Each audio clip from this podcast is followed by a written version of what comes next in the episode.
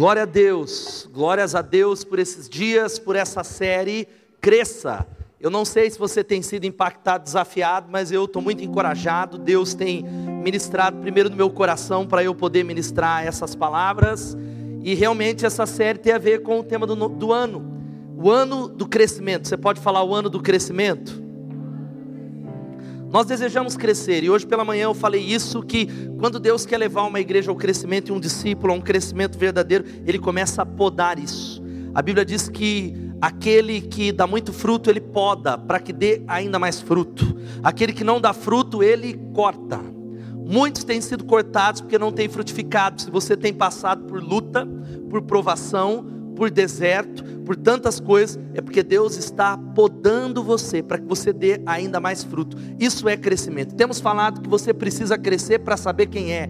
E crescimento só tem a ver com mudança. Você só cresce, e crescimento é amplo, é casamento, é vida com Deus, é finanças, é área profissional, tem a ver com mudança. E recusar-se a mudar é começar a morrer. Quais são as áreas que você precisa mudar? Talvez as mudanças que Deus quer nesse início para você são coisas pequenas, talvez seja vir ao culto.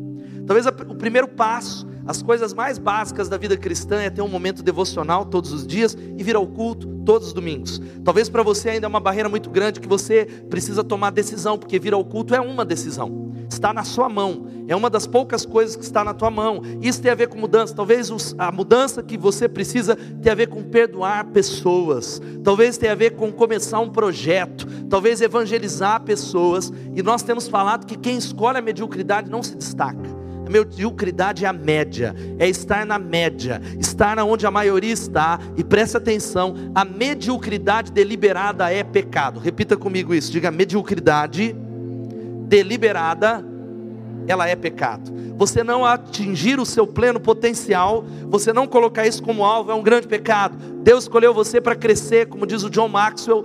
A maior constatação é que não podemos ser amanhã o que não fazemos hoje. Não é possível você ser amanhã se você não começa hoje. O crescimento começa hoje. Nós temos falado de algumas coisas. Primeira semana nós falamos sobre tomar posse da sua herança em Jesus. Sabe o que é seu? E a gente precisa relembrar tudo é nosso. Você pode dar um glória a Deus?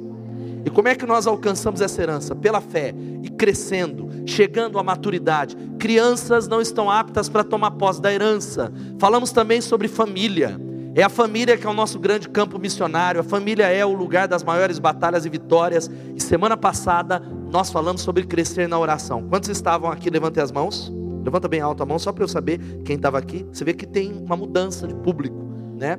Uns vêm, outros, mas nós aprendemos um pouco que quem pede recebe, quem busca encontra e quem bate a porta será aberta. E agora nessa noite eu quero conversar com você, como conversei nessa manhã sobre cresça na sua missão. Você pode falar cresça na sua missão.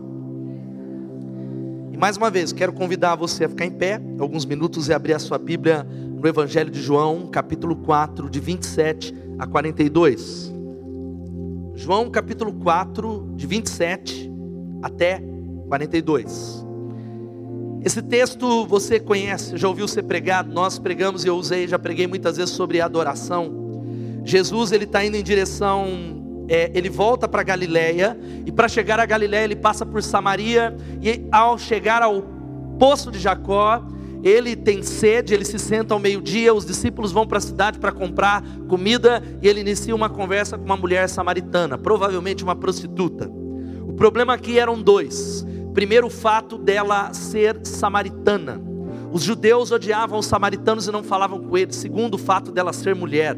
O, a mulher naquela sociedade era marginalizada e um homem não podia dirigir a palavra para a mulher principalmente longe do seu marido. E Jesus inicia uma conversa, ele fala sobre adoração, ele revela quem ela era, que ela tinha cinco maridos e o marido que ela estava não é dela, ela é tocada.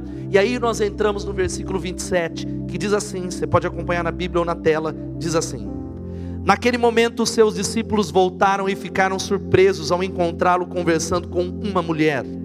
Mas ninguém perguntou o que queres saber ou por que você está conversando com ela?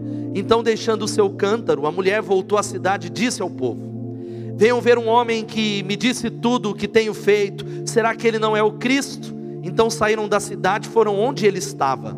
Enquanto isso, os discípulos insistiam com ele: Mestre, come alguma coisa. Mas ele lhes disse: Eu tenho algo para comer que vocês não conhecem. Então os discípulos disseram uns aos outros: Será que alguém lhe trouxe comida? Disse Jesus: A minha comida é fazer a vontade daquele que me enviou e concluir a sua obra. Vocês não dizem: Daqui a quatro meses haverá colheita. Eu lhes digo: abram os olhos e vejam os campos, eles estão maduros para a colheita. Aquele que colhe já recebe o seu salário e colhe fruto para a vida eterna, de forma que se alegram juntos o que semeia e o que colhe. Assim é verdadeiro ditado: um semeia e outro colhe. Eu os enviei para colherem o que vocês não cultivaram, outros realizaram o trabalho árduo e vocês vieram a usufruir do trabalho deles. Muitos samaritanos daquela cidade creram nele por causa do seguinte testemunho dado pela mulher: Ele me disse tudo o que tenho feito.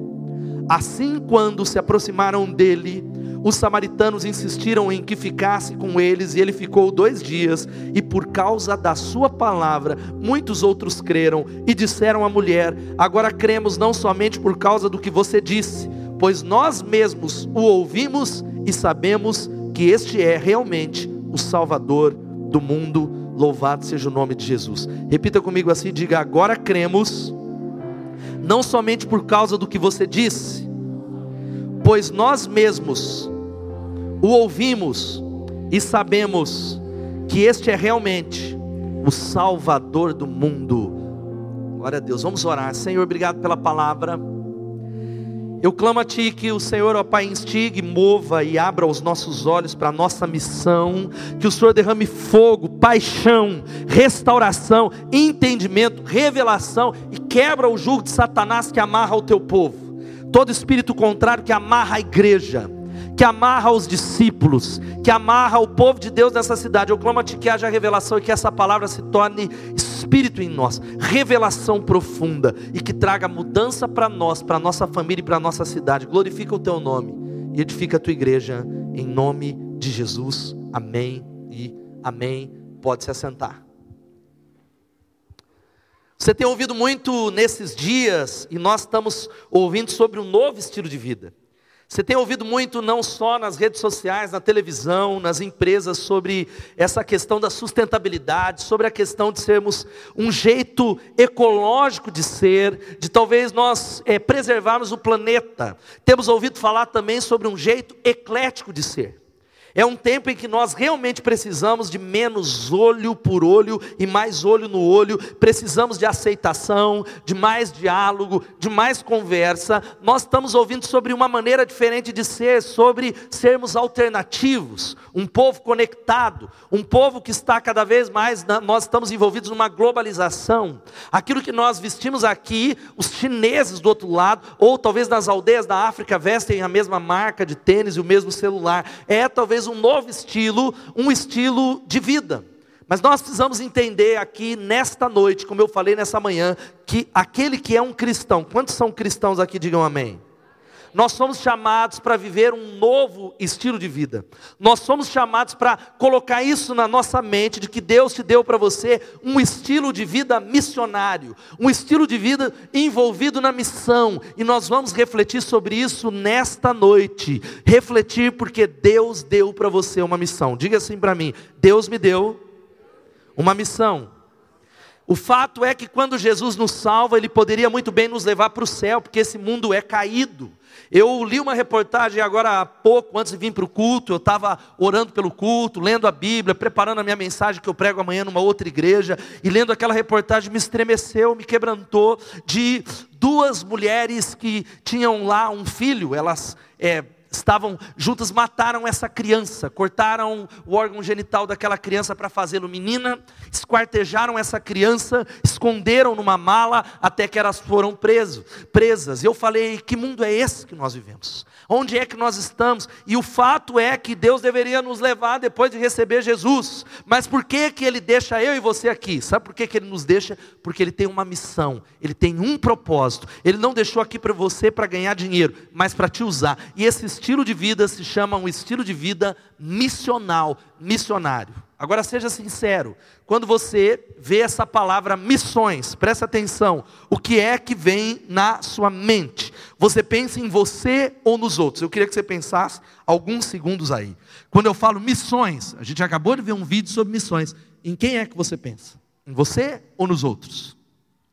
Você pensa sobre o quê? E as perguntas que nós precisamos fazer nessa noite é: o que é ser um missionário? Qual é o paradigma de missionário? Talvez o paradigma de missionário, quando você ouve sobre missões, tem muito a ver com o vídeo. É alguém que deixa a sua terra, deixa o seu país de origem, ele avança e vai para um outro país para enfrentar algumas barreiras linguísticas e culturais para pregar o evangelho. Quantos pensaram nisso? Levanta a mão. Quando a gente fala de missionário, quem pensa nisso? Pode levantar a mão. Não é pegadinha não, do Faustão nem do, do Serginho Malandra. Só você. Quem pensa em missionário nisso? Sério mesmo, missões. Quem pensa nisso? Levanta a mão, bem alto. Tal. Nós pensamos. E a pergunta é essa: será que isso é certo pensar dessa maneira? E isso está errado? Não e sim.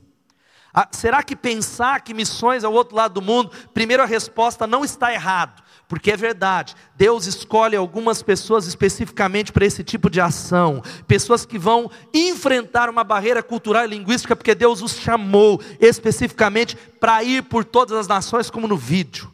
Existem milhões de pessoas que nunca ouviram o nome Jesus.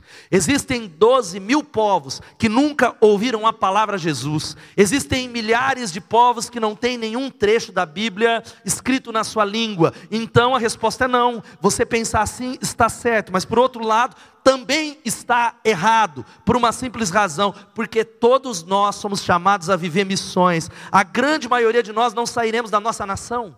A grande maioria não fomos chamados para sermos missionários transculturais, mas Deus ele está chamando a igreja dele para sermos missionários na nossa cidade, do outro lado da rua, do outro lado talvez da empresa, na outra mesa que está na sua frente, nas escolas, nas universidades, em outras cidades da nossa nação. Louvado seja o nome de Jesus, porque Jesus deixou missões como estilo de vida. Diga assim: Jesus deixou missões como um estilo de vida. E o fato é que nós precisamos entender que Jesus, ele chamou a gente a resgatar esse princípio, como eu preguei nessa manhã. Se nós não resgatarmos esse princípio, o país não será alcançado, o Brasil não será salvo, Piracicaba não será transformada, a nossa igreja não vai experimentar uma grande virada. Sabe o que significa isso? Nós precisamos, e quando eu falo nós, é os discípulos de Jesus. Quantos são discípulos de Jesus? Digam, eu sou. Então é sobre você essa palavra. Nós precisamos ir para todos os lugares, sabe como? De forma natural, contextualizada, ganhar pessoas para Jesus. E missões é um princípio que deve dirigir a nossa vida. É por isso que Jesus no texto ele diz para todos nós: abram os olhos e vejam os campos, eles já estão maduros para a colheita. Ei, eles já estão maduros, já está pronto. Pessoas precisam de Jesus, pessoas precisam da misericórdia de Deus. É a palavra do vídeo. E disse-lhes: vão pelo mundo todo e preguem o evangelho a todas as pessoas. Diga todas as pessoas. A todas as pessoas. A todas as pessoas, quem crer e for batizado será salvo. Como diz o fotógrafo Robert Suhonen, ele diz: qual parte da palavra ide que você não entendeu? Jesus ele tem um chamado, dentre tantas as coisas que ele deu para a igreja, a maior todas, que a Elô leu aqui no momento de intercessão, é ide, ide, vai, sai das quatro paredes, mas nós vivemos um evangelho que é o vinde. Nós estamos vivendo o evangelho que é: venha para o live, venha para a minha célula, venha para o culto. Isso não está de todo errado. Nós precisamos convidar as pessoas, mas o nosso chamado principal é ide. Levante-se, vá, anuncie as boas novas. Qual é a palavra ide que você não entendeu? Porque o mundo todo começa onde nós estamos. Leia comigo essa frase. Vamos lá. O mundo todo começa aonde nós estamos é na sua casa. O campo missionário é a sua casa, porque a igreja local não é ponto de chegada. Nós trazemos as pessoas e deixamos elas aqui, falou, cumpri a minha missão, glória a Deus, estou frequentando a igreja, mas este lugar é o ponto de partida. E essa mensagem eu tenho convicção que vai ativar algo no teu coração. Esta é a razão porque muitos discípulos chegam aqui e vivem vidas medíocres. Dez anos como evangélicos e vivem a mesma coisa o mesmo lugar, as mesmas experiências, talvez a mesma quantidade de fé, porque não entenderam qual é o chamado. Cada cristão é um ministro dentro da igreja. Deus te chamou para ministrar nesse lugar aos seus irmãos, aos ministérios, mas fora daqui é um missionário no mundo. Deus chamou você para ser um missionário. Você pode dar um glória a Deus? É interessante, nós precisamos guardar isso na nossa mente, como diz o grande missiólogo Ralph Winter, ele diz que evangelismo é uma igreja crescendo onde ela está. É a Bethesda crescendo aqui em Piracicaba, mas missões é uma igreja crescendo onde ela não está. Em muitos lugares, esta comunidade, a igreja não chegou. Em muitos bairros, em muitas ruas, em muitas universidades, em muitas empresas, em muitas cidades, missões é a igreja crescendo onde ela não chegou. É levando pão, é levando a palavra, é levando esperança. Louvado seja o nome de Jesus. Quem pode dar um glória a Deus? E queridos, entenda isso que eu quero falar para você: que da mesma forma que pastor é um dom dado por Deus, sabia disso? Inclusive hoje é o dia do pastor, glória a Deus por isso é um dado, dado por Deus para cuidar, apacentar, alimentar, mas o pastorado não pode ser resumido a um título. Existem algumas pessoas que são especificamente chamadas para dedicar a sua vida completamente à obra de Deus, deixando e se colocando na eclesia, mas o pastorado vai além disso, são os dons, são os líderes de células que são pastores com P minúsculo. Da mesma maneira, o estilo de vida para todo crente salvo, sabe qual é? Se chama missões. E se você não vive missões na sua vida diária, você está em desobediência à palavra de Deus. Se você não entende esse princípio que eu quero ministrar, você está em desobediência à palavra de Deus. Agora olha aqui para mim, eu mesmo já ensinei isso. Que tradicionalmente missões são três coisas: orar, contribuir e ir. Vamos falar isso? Orar. Você já ouviu isso? Então você ora e contribui. Alguns vão, talvez você não vai, mas você vai orar e contribuir. Mas na verdade isso é um modelo tradicional de missões. Biblicamente, missões tem a ver com três palavras, que é estilo de vida: ser, estar e dispor. Repita comigo assim: ser, estar e dispor. Sabe o que é missões na Bíblia? É ser um missionário, é entender que Deus chamou você para pregar o Evangelho de Jesus para ser uma testemunha que exale o perfume de Cristo, é estar disponível para as pessoas 24 horas por dia em cada lugar onde você está e dispor do seu tempo e dos seus recursos. Louvado seja o nome de Jesus. Agora, olha aqui, querido. O meu desafio para essa comunidade, essa é a palavra que foi colocada nessa série, é de que a questão é que missões deve ser visto como uma missão de vida. Não é só como um departamento, uma viagem missionária, um momento missionário, um momento de uma palavra muito específica, talvez um ofertório que eu dou vez ou outra. Não, não, não, não. Esta é a sua missão. Esta é a coisa mais importante. Deus não te chamou para ser um médico. Você é um médico que está disfarçado de médico para cumprir a sua missão em nome de Jesus. Enquanto você é um professor que está lá na escola pública, cumprindo a sua vocação, você está disfarçado de professor, de diretor, para cumprir a missão de vida. E sabe qual é a missão de vida? Ganhar mais uma pessoa para Jesus, trazer o reino de Deus para a terra, levar pessoas ao conhecimento daquele que vive e reina para sempre, o Rei dos Reis e Senhor dos Senhores. Louvado seja o nome de Jesus. Você consegue compreender isso? Será que você consegue compreender que esta é a mensagem da Bíblia? E essa missão está baseada em três pressupostos aqui. Que você precisa guardar, que está lá em Atos capítulo 1, 7 e 8. Primeiro, ela é uma missão prioritária. Vamos falar isso? Uma missão uma missão prioritária. Missões está muito mais na agenda de Jesus do que as discussões que eu vejo nas redes sociais do que as discussões teológicas que eu tenho visto pastores discutir o sexo dos anjos, discutindo se Adão tinha umbigo, discutindo será que é isso, será que é aquilo, etc e tal. Aí tem gente que me pergunta, pastor, Adão tinha umbigo? Eu falei, não sei, irmãos, eu não estava lá.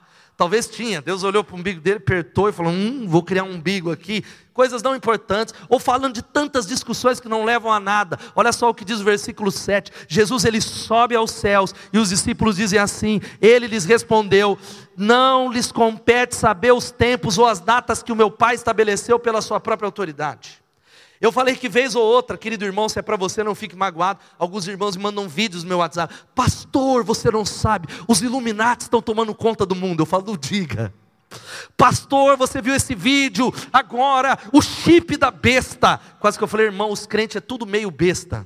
Então tem o 666, que é a besta completa, tem os crentes, que é o 333, meio besta. Eu falei, irmão, a palavra já disse que nós não sabemos a hora nem o dia. Não nos compete saber os tempos ou as datas que o Pai estabeleceu pela sua própria autoridade. O grande ponto para nós nessa noite é que nós devemos nos preocupar e chorar pelas questões que Jesus chora, voltar-se para onde Jesus está olhando. Preocupe-se em ganhar pessoas. Você pode dizer amém? para com discussões menores. Ai, não concordo com a igreja. Ai, eu estou magoado com esse, com aquele. Ganhe pessoas. Levante-se para a sua missão. Como diz o C.S. Lewis, o autor de Crônicas de Nárnia, Deus nos chamou para ser testemunhas e não advogados. Ele não chamou você para bater boca no Facebook, ele chamou você para testemunhar quem Jesus é e o que ele fez. O segundo pressuposto é uma missão pessoal. Você pode dizer missão pessoal? Sabe o que isso significa, querido? Ela foi dada para você. Fala para o irmão que está do seu lado, ela é sua. Ela não pode ser transferida ela não pode ser dada, ela só será realizada quando a igreja toda entender. Quando a igreja toda entender isso, em nome de Jesus, não terá célula vazia, não terá célula que os líderes falam: não vem ninguém na minha célula, não vem porque nós não estamos cumprindo a nossa missão.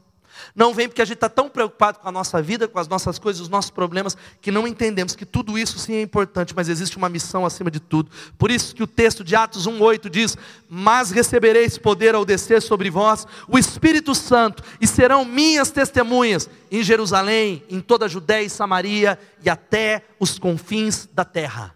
Começa em Jerusalém, que são as pessoas que estão perto de você, dentro da sua casa se estende para Judéia e Samaria, que é o estado de São Paulo, o Brasil, e até os confins da terra, é uma missão que Ele deu para você no nome de Jesus. Quem pode dar um glória a Deus? Agora a terceira coisa, ela é uma missão integral, ela é inteira. Ela não é algo só para quem é pastor e missionário de carreira. Ela é intransferível e até o fim. É por isso que o texto diz: até os confins da terra, até que ele venha em nome de Jesus. Agora olha aqui para mim, nós não imitamos Neymar, a gente não imita líderes. O nosso modelo não é cantor, o nosso modelo não é nenhum ser humano, o nosso modelo se chama Jesus Cristo. Quando nós recebemos a Jesus, Ele nos chamou a segui-lo no discipulado, por isso que discípulo é um aluno que segue o mestre. Nós somos cristãos, e cristão significa pequenos cristos. Nós somos cópias de Jesus, e nós precisamos fazer o que Jesus fez andar como Jesus andou, pensar como Jesus pensa, raciocinar como Jesus raciocina. E a Bíblia narra como é que Jesus viveu entre nós. Olha só o que diz o texto, eu queria que você lesse comigo para me ajudar. Jesus ia passando por todas as cidades e povoados, ensinando.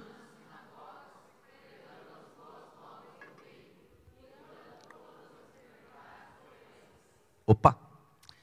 Ao ver as multidões, leia comigo, teve compaixão delas, porque estavam aflitas e desamparadas, como ovelhas sem pastor. Então disse aos seus discípulos: A colheita é grande, mas os trabalhadores são poucos. Peçam, pois, ao Senhor da colheita que envie trabalhadores para a sua colheita. Louvado seja o nome de Jesus. Sabe como é que o nosso mestre fazia a obra? Não era num púlpito. Isso aqui é muito mais fácil. Isso é algo que nem todos são chamados, mas a Bíblia diz que ele ia passando por todas as cidades, em todo povoado, em cada boca de fumo, em cada escola, em cada lugar, ele ia ensinando, pregando e curando pessoas no nome de Jesus. Por isso que nós vamos orar por cura em todo lugar. E a Bíblia vai dizendo que ele teve compaixão das pessoas que estavam aflitas. Existe um mundo que está perdido, um mundo que está machucado. Queridos, os desafios são grandes. Quem concorda que são grandes? São maiores do que a igreja, maiores que os nossos recursos. Mas sabe o que eu quero dizer para você? Deus está conosco. Dá um glória a Deus. E nós não fazemos essa missão sozinhos, mas juntos. E sabe qual é a palavra de Deus para nós nessa noite? É que nós precisamos ir em direção aos perdidos.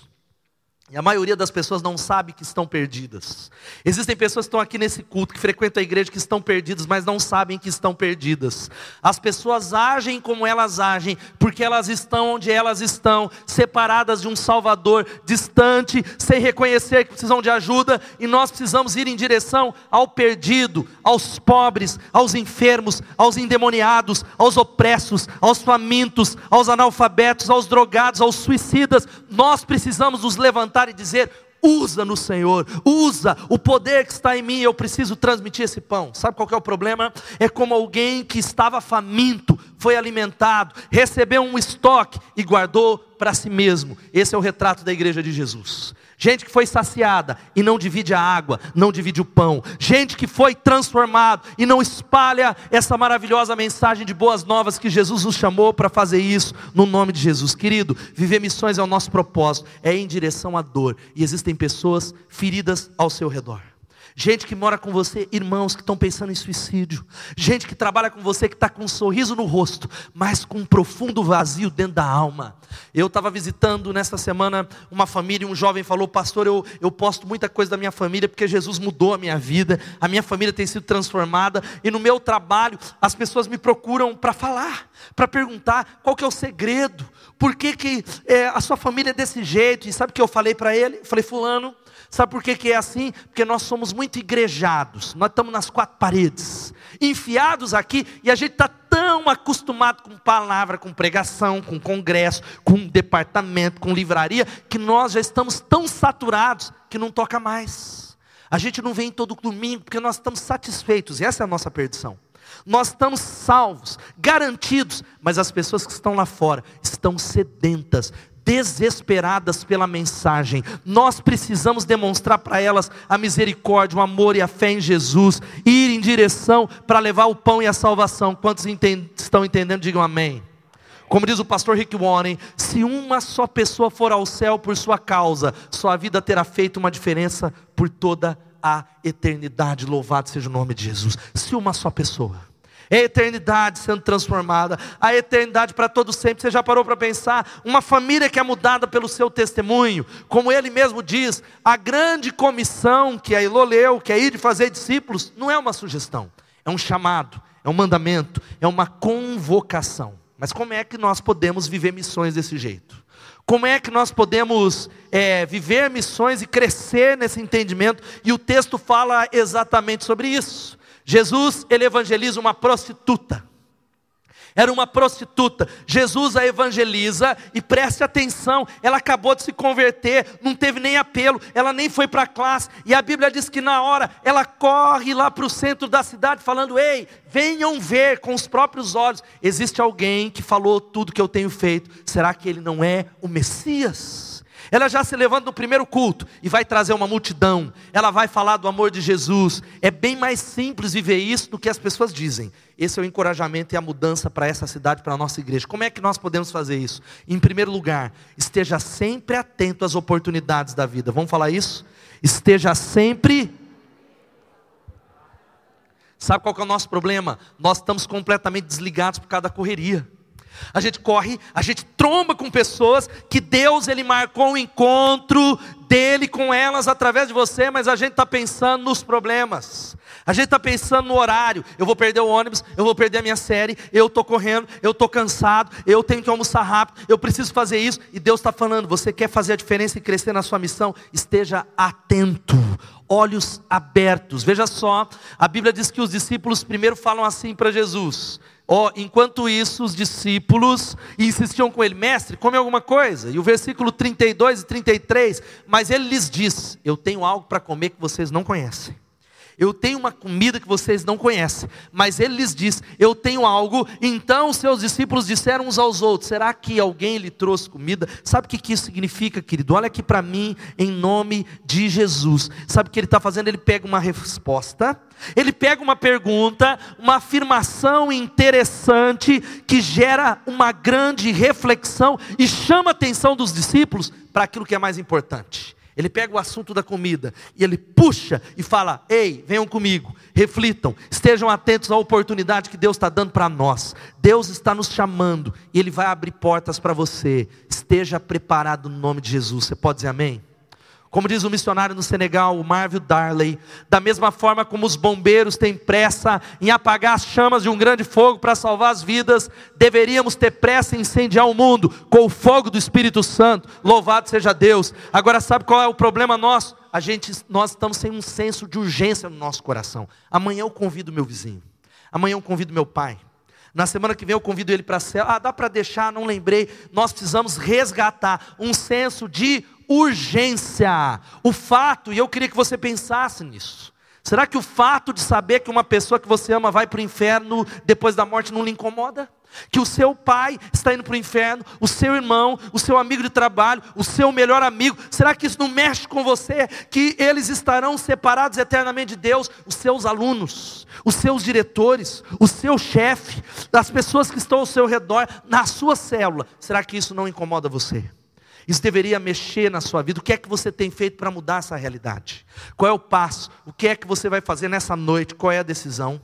Eu quero só citar rapidamente dez maneiras práticas de você compartilhar a fé. Todos nós fomos chamados para compartilhar a nossa fé. Nem todos nós fazemos da mesma maneira. Nem todos nós temos o mesmo estilo, mas são coisas bem práticas. Primeiro, ofereça um testemunho de vida transformada. Diga: Olha, eu não sei nada da Bíblia, como essa mulher, mas ele falou tudo que eu tenho feito, ele mudou a minha vida. Eu era cego, agora eu vejo. Eu encontrei Jesus. Segundo, ore nominalmente pelas pessoas. Ore todos os dias. Eu oro pelo meu pai há mais de 25 anos e ele vai se converter, porque Deus não deixa em vão a oração. Ora pelas pessoas. Use a boa mordomia da sua influência. Paga um café, paga um almoço paga algo relacional para falar para as pessoas, para levar o pão para as pessoas. Use as redes sociais. Vamos falar isso esse quatro todos juntos.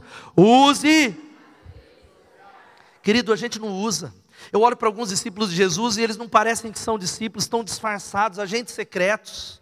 Eles usam para tudo que é coisa, para falar de política, para discutir, para falar do Bolsonaro, para falar do Haddad, para falar de futebol, para falar de piada, para falar do tiririca, para falar de tudo, do sol, da lua, mas nunca para falar daquele que é a razão, aquele que é a razão de todo conhecimento, Rei dos reis e Senhor dos senhores. Você pode dizer amém? Rede social é sua, filho. Você precisa usar para ele, para trazer pessoas que precisam da misericórdia, da graça. Tenha sempre um folheto de evangelismo à mão para dar. Depois eu vou pedir para o pessoal da recepção lá no fundo deixar ali. Sexta coisa, distribua, distribua Bíblias. Distribua Bíblias, gente. O povo não lê a Bíblia. O povo, nem os crentes conhecem a Bíblia, mas vamos parar, vamos deixar para um outro assunto, para uma outra hora.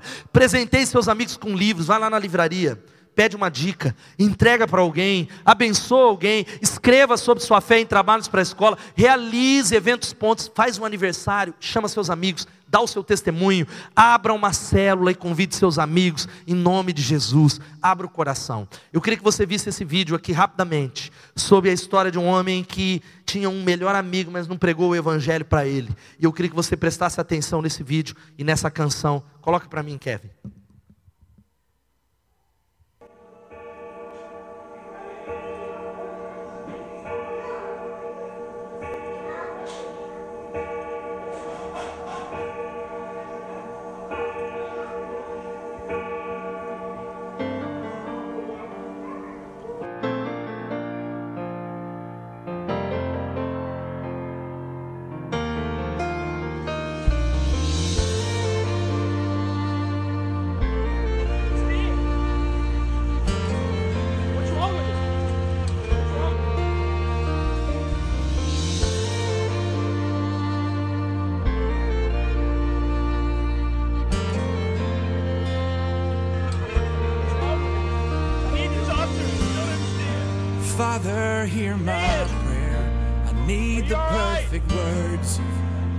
Words that He will hear and know they're straight from you. I don't know what to say. I only know it hurts to see my only friend slowly fade away. So maybe this time I'll speak the words of life with your fire in my eyes. But that old familiar fear is tearing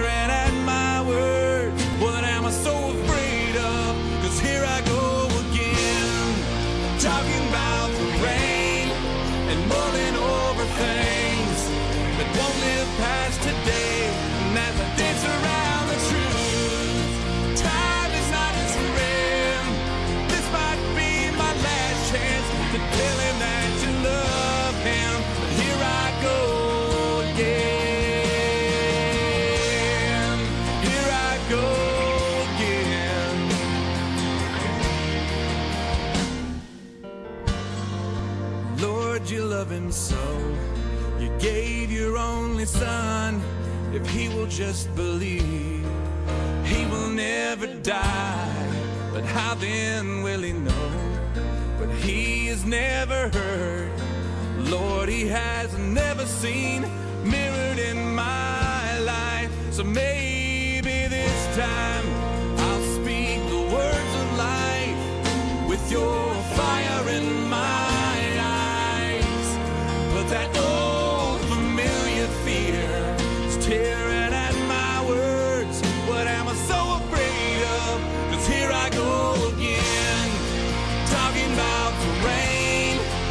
and mulling over things that won't live past today.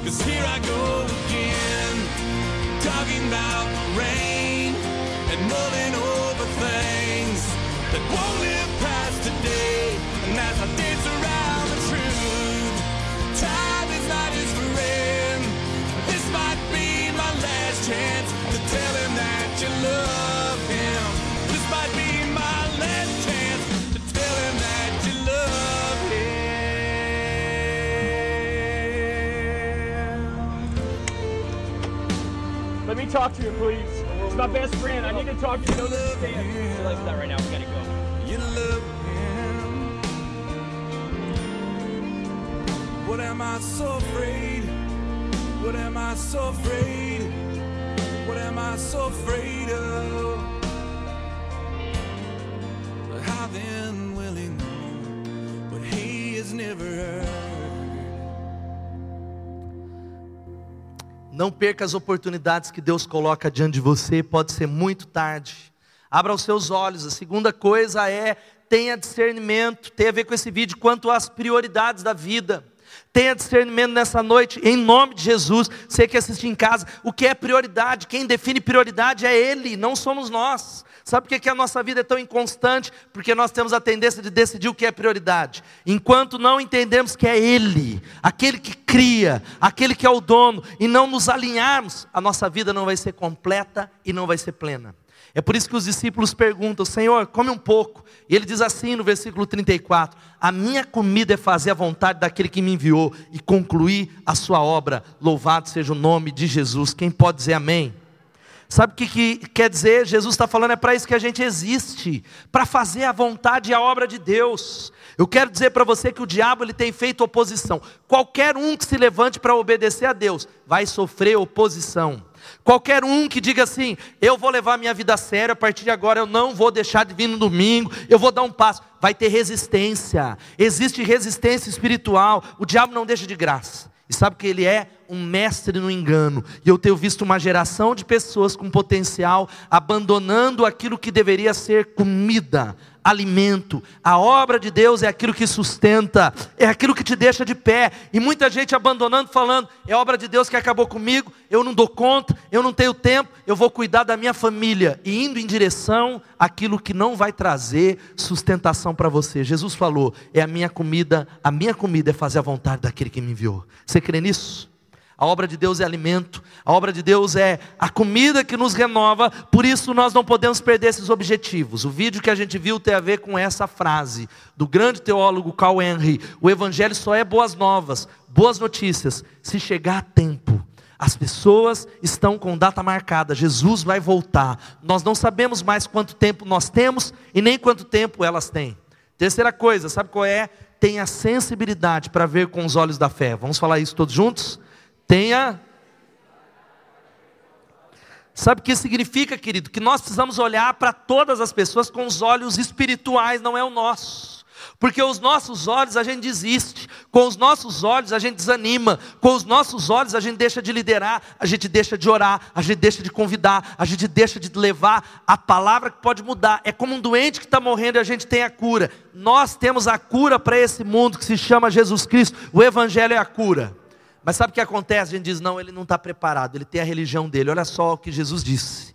Vocês não dizem daqui a quatro meses vai ter colheita, está longe. Eu, porém, lhes digo: abram os olhos e vejam os campos, eles estão maduros para colheita. Jesus está falando para você com os olhos da fé: é tempo de colher em nome de Jesus. Sabe como?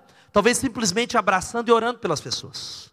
Talvez simplesmente sendo um ouvido para ela na sua faculdade, falando: Eu te entendo, mas existe alguém que pode mudar. Você sabia que existe alguém que pode te dar esperança? Simplesmente abraçando, simplesmente se deixando como alguém disponível que mostra Jesus, entregando folheto, uma mensagem, apontando o caminho, dizendo onde tem pão. E Jesus está dizendo que são os olhos da fé. Só com olhos espirituais a gente pode enxergar isso. Você está vendo os campos brancos ao seu redor? Você tem visto a barreira espiritual? Vez outros jovens me procuram e falam: A minha célula, pastor, está tão fraca, tem três pessoas, sabe o que, que eu falo? Glória a Deus. Por que glória a Deus, pastor? Sinal de que cabe mais sete, oito pessoas na sua célula. Vamos atrás dos perdidos. Glória a Deus. Você pode dizer amém? Os campos estão brancos. Se a sua célula tem talvez ficado pequena, você precisa olhar com os olhos espirituais e dizer: Deus, usa-me. Deus, leva-me. Deus, traz. Deus, move. Deus, salva as pessoas no nome de Jesus. Nós precisamos falar, falar, falar, falar e falar, até que ele venha. Como diz o Oswald Smith, por que alguém deveria ouvir do Evangelho duas vezes quando há pessoas que não ouviram nenhuma vez? Nós queremos ir atrás dos nossos irmãos, você que está afastado, volta enquanto é tempo, Jesus está voltando, volta, essa casa é sua, querido. Mas às vezes a gente fica, ah, pastor, nós precisamos falar para aqueles que não ouviram. Você pode dizer amém? Precisamos falar. Quatro, sabe qual que é? Sinta-se realizado em fazer a sua parte na tarefa. Que tarefa? Sabe o que a Bíblia diz em 1 de Pedro? Que os anjos queriam pregar o Evangelho, eles queriam fazer isso, mas isso foi dado a nós, esse grande privilégio. Sinta-se realizado em fazer a sua parte, diga a minha parte. Sabe qual é a sua parte? Os versículos 36 a 37 diz: Aquele que colhe já recebe seu salário e colhe fruto para a vida eterna, de forma que se alegram juntos o que semeia e o que colhe. Assim é verdadeiro ditado: um semeia e outro colhe. Sabe o que isso quer dizer? Nós não vamos fazer tudo. Você não vai fazer tudo, mas aquilo que nós vamos fazer, nós devemos fazer direito, com excelência, com o coração, com todas as nossas forças. E a palavra que eu dei hoje de manhã, sabe qual é? Quem ceifa já está recebendo recompensa. Vamos ceifar. Quem ceifa está juntando frutos para a vida eterna. Vamos ceifar em nome de Jesus. Quem ceifa se alegra. Vamos ceifar. Quem ora, ceifa. Quem contribui, ceifa. Quem vai, ceifa. Quem evangeliza e testemunha, ceifa. Então vamos ceifar a igreja de Deus em nome de Jesus. Você pode dar um glória a Deus? Vamos falar de Jesus. Vamos nos colocar à disposição de Deus como agentes do reino de Deus. E isso que Deus quer, fazer com qualidade e eficiência. Sabe o que eu tenho orado a Deus? Que eu vivo a frase de Jim Elliot. Jim Elliot, ele morreu como um jovem missionário que deu a sua vida em favor da obra missionária.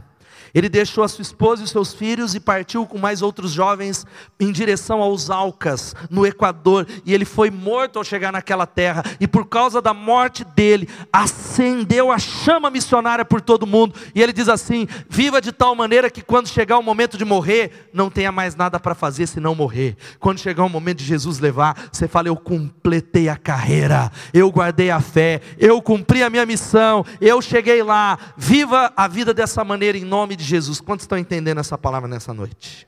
Deus está chamando você. A quinta coisa e penúltima, sabe qual é? Sirva sempre com a visão do todo. Sirva sempre com a visão do todo. Eu já falei isso nessa, na hora do ofertório, nessa manhã eu falei que os crentes não estão entendendo, não estão entendendo, sabe, não estão entendendo que Deus chamou você no seu trabalho para ser diferente. E às vezes os crentes são os piores funcionários, são os que mais reclamam. Porque aí ele fala: Eu ganhei salário de fome, e Deus me colocou como cabeça, e não como cauda. Eu sou filho do rei, e está lá vivendo como filho do diabo, dando mau testemunho. Sabe por que, que eu estou dizendo isso? Que você não será colocado num novo nível enquanto você não for fiel onde Deus colocou você. Porque talvez você diz, pastor, mas meu potencial é outro, esse emprego é ruim, esse meu patrão ele não tem visão, esse meu patrão ele me explora, esse meu patrão é isso e aquilo. Olha aqui para mim, quantos são discípulos, digam amém. Você não trabalha para o seu patrão, você trabalha para o Rei dos Reis e Senhor dos Senhores. É para Ele que você trabalha, é Ele que te promove, é Ele que te prospera, Ele é a fonte e é Ele que está olhando para te colocar numa nova posição. Por isso, sabe como você precisa viver lá? Servindo todos. Mas eu não faço isso, porque eu não fui colocado para fazer isso. Sirva a todos. Chegue amanhã dizendo: como é que eu posso servir? Como é que eu posso ser uma testemunha de Jesus? Olha só o que ele diz: Eu os enviei para colherem o que vocês não cultivaram. Outros realizaram o trabalho árduo e vocês vieram usufruir do trabalho deles. Sabe o que, que Jesus está falando? Por vezes, servir com a visão do todo é entender que alguns vão terminar aquilo que você começou. A glória não é nossa.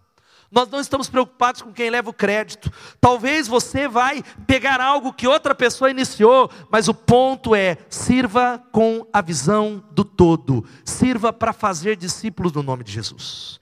Eu estou completando 15 anos do ministério no ano que vem.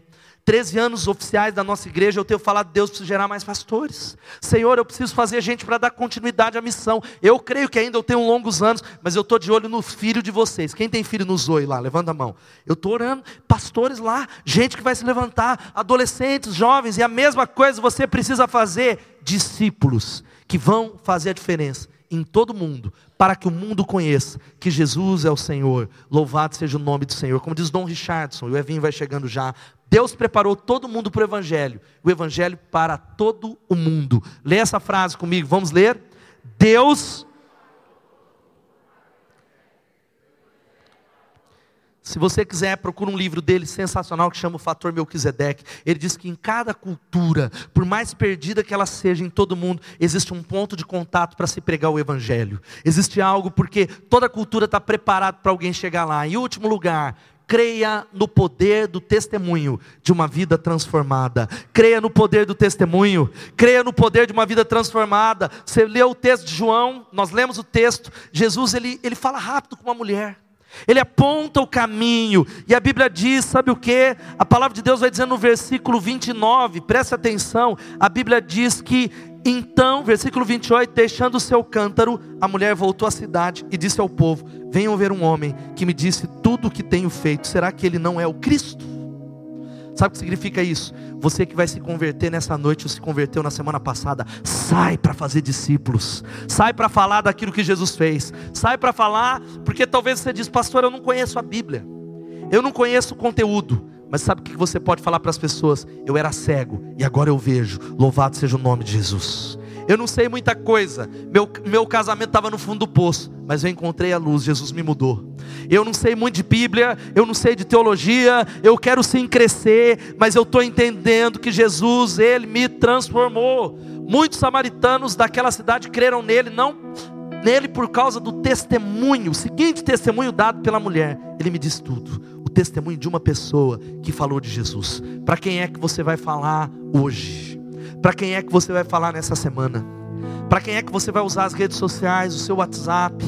Há muito crente compartilhando coisa, é legal dar risada, mas é coisa que vai ficar por aqui e não as coisas da eternidade. Falei hoje pela manhã sobre esse filme. Quantos assistiram esse filme que está no Netflix? Levanta a mão. Você que não assistiu, assista, mas é para maiores de 18 anos, não por causa das cenas de violência contando a história de um cristão adventista que se foi para o exército para servir sem pegar em armas. E aí eu queria que você mais uma vez visse esse vídeo antes da gente orar, falando sobre que essa tem que ser a nossa oração. Nessa manhã eu não passei esse vídeo, eu falei, mas essa tem que ser a sua oração. Enquanto você vê e relembra essa cena, você que não assistiu, eu queria que você olhasse, assistisse e orasse junto, dizendo até o último homem: Deus me usa. Senhor, me ajuda a levar mais um. Me ajuda a trazer mais um. Em nome de Jesus.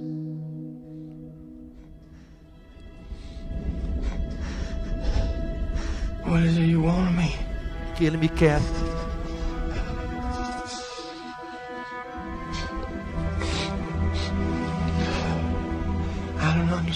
Eu não entendo.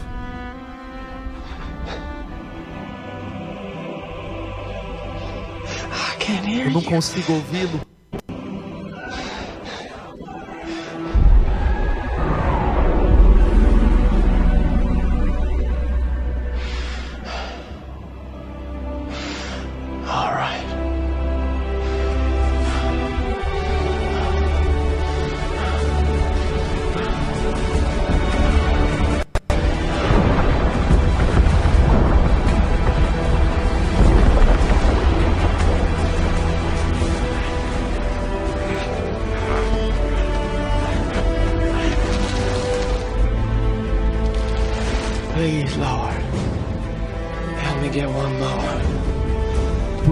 Senhor, ajuda-me a salvar mais um.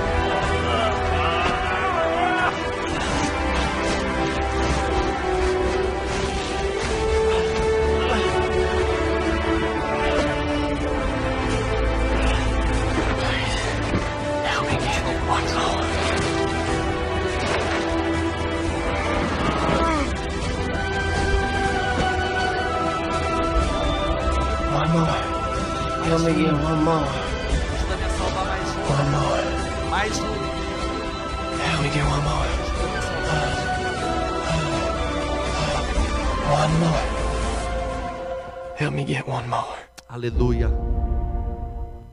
Aleluia. Aplauda o Senhor.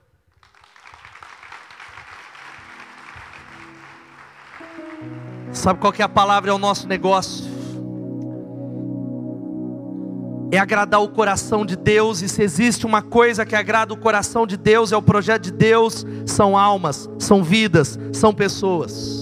E que a nossa oração, a nossa oração, a minha oração, a sua oração nessa noite precisa ser, sabe qual é? Senhor, por favor, me ajuda a salvar mais um. Por favor, Senhor, me ajuda, porque não sou eu que salvo, mas o Senhor disse que me faria pescadores de homens. E a Bíblia está dizendo que quando a gente prioriza o propósito e o negócio de Deus, Ele vai cuidar da nossa casa.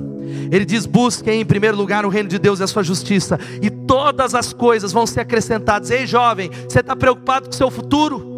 Preocupado com o dinheiro? Cuida das coisas de Deus, que Ele vai cuidar das suas coisas, é promessa dele, Ele vai cumprir. A Bíblia está dizendo: sabe qual que é o negócio de Deus? Almas, vidas, pessoas. Senhor, me ajuda a ganhar mais uns. Sempre vai existir obstáculos que eu poderia citar: tradição cultural, situação financeira, acomodação dos crentes. A gente está tão acomodado, a falta de preparo dos pastores, de obreiros, ciladas do diabo, o ego ferido. O ego, porque a grande isca de Satanás, está falando com a Juvanilde ali, é ofensa. Gente que se sente ferido e sai do campo de batalha, se afasta do exército, se afasta da igreja e para de caminhar em direção ao propósito de Deus o destino que Deus tem, a banda vai chegando aqui, haverá um monte de situação para te intimidar, fazer você voltar para trás, mas Ele chamou você para fazer essa oração. Por favor, Senhor, me ajuda a salvar mais um. Que a nossa oração seja como a do conde Zinzendorf, dos irmãos morávios.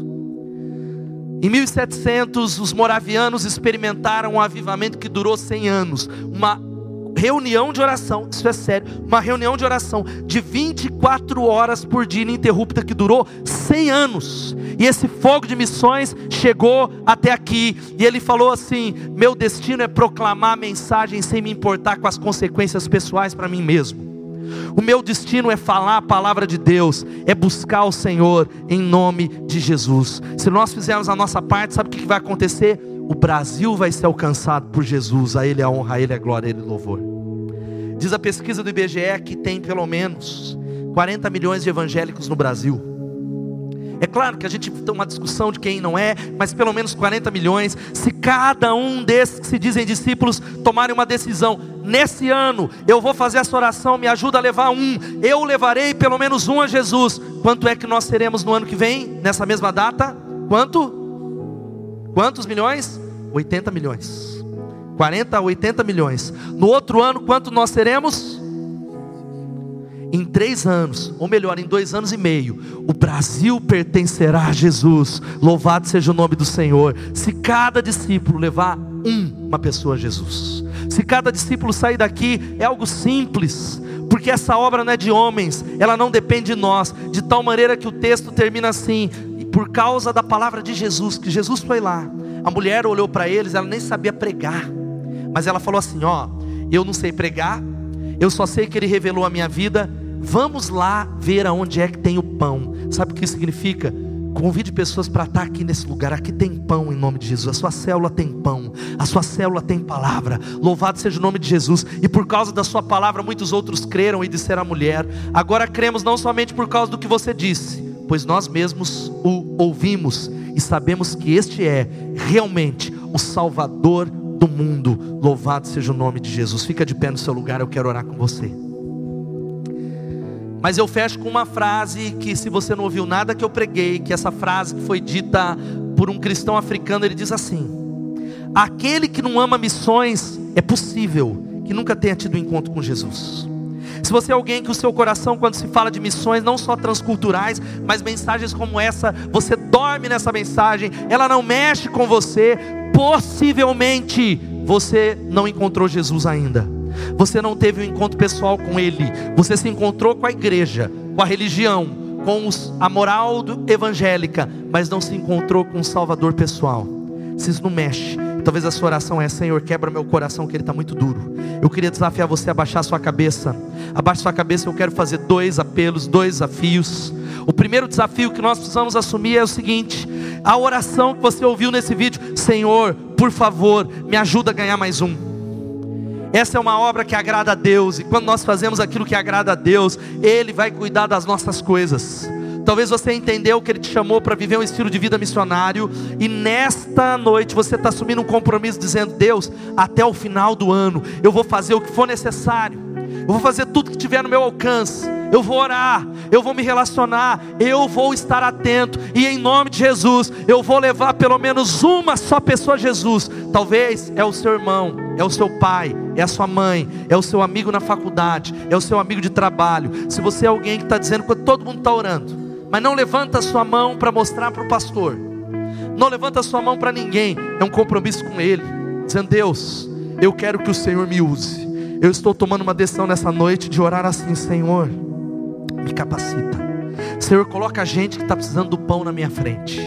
Senhor, eu peço a Ti, eu quero estar com os olhos atentos para o meu trabalho, coloca no meu caminho, cruza no meu caminho, eu quero ir, mas eu estou com os olhos espirituais abertos, Senhor, por favor, me ajuda a levar mais um. Se você está tomando essa decisão de dizer, eu estou me comprometendo a isso até o final do ano, eu estou dizendo, Senhor, toca em mim, me enche com o Espírito Santo, levanta a sua mão onde você está, eu quero orar com você, glória a Deus. Glória a Deus. Você que está se comprometendo, dizendo, eu vou levar mais um, pode levantar sua mão. Se você diz isso e entende que tem pessoas perdidas do seu lado, diga, eu me comprometo, levanta sua mão onde você está. Glória a Deus, glória a Deus, glória a Deus. Segundo convite, pode abaixar sua mão enquanto a igreja está orando. É para você que nos visita, ou você que frequenta essa igreja há um tempo, mas não teve um encontro com Jesus no sentido pessoal e você diz: Eu preciso de uma experiência pessoal, eu vou confessá-lo, porque eu preciso de uma nova vida, pastor. Tenho vindo à igreja, está fazendo bem, mas eu preciso ser transformado de dentro para fora. E eu estou convidando publicamente Jesus para ser o meu Senhor, o meu Salvador. Levanta a sua mão onde você está, eu quero orar com você. Alguém? Levanta a sua mão bem alta, eu quero orar com você. Deus te abençoe lá atrás. Tem mais alguém dizendo: Eu estou confessando. Enquanto a igreja está orando, levanta a sua mão, aonde você está. Se você está assumindo um compromisso com Ele, fazendo uma aliança eterna, pela eternidade com Ele, levanta sua mão enquanto a igreja está de cabeça. Deus te abençoe lá no fundo. Tem mais alguém? Levanta sua mão, dizendo: Eu estou tomando a decisão, pastor, eu vou segui-lo eu vou, eu estou entregando minha vida nas mãos de Jesus, eu preciso de ajuda, mas eu estou confessando publicamente, levanta bem alto a sua mão, eu quero orar por você, glória a Deus, Deus te abençoe. Tem mais alguém entregando a vida a Jesus nessa noite? Levanta sua mão enquanto a igreja está orando, bem alto para eu poder te enxergar. Onde você está? Não importa quanto tempo você frequenta a igreja. Você pode ser alguém que está 10 anos, mas talvez ainda não tomou essa decisão pública. Levanta a sua mão onde você está. Eu quero orar com você. Aleluia. A gente precisa chamar mais gente para esse lugar. Sabe como a gente vai terminar esse culto? Cantando essa canção, dando essa declaração. E eu queria de verdade dar um abraço em você que recebeu Jesus. Queria chamar já o pastor Regivaldo aqui do lado. E eu queria desafiar você a dar espaço, que eu queria pelo menos poder te dar um abraço aqui na frente. Sai do seu lugar, vem à frente. Vamos cantar a Ele e dizer a Ele: Senhor, por favor, me ajuda a brilhar a tua luz. Sai do seu lugar, querido, pode vir. Quero poder te dar um abraço, você que recebeu Jesus. Sai do seu lugar e vem aqui para eu poder te dar um abraço e orar por você. Esse é o momento para isso. Vem para cá em nome de Jesus. Te aguardo aqui. Vamos cantar e declarar isso.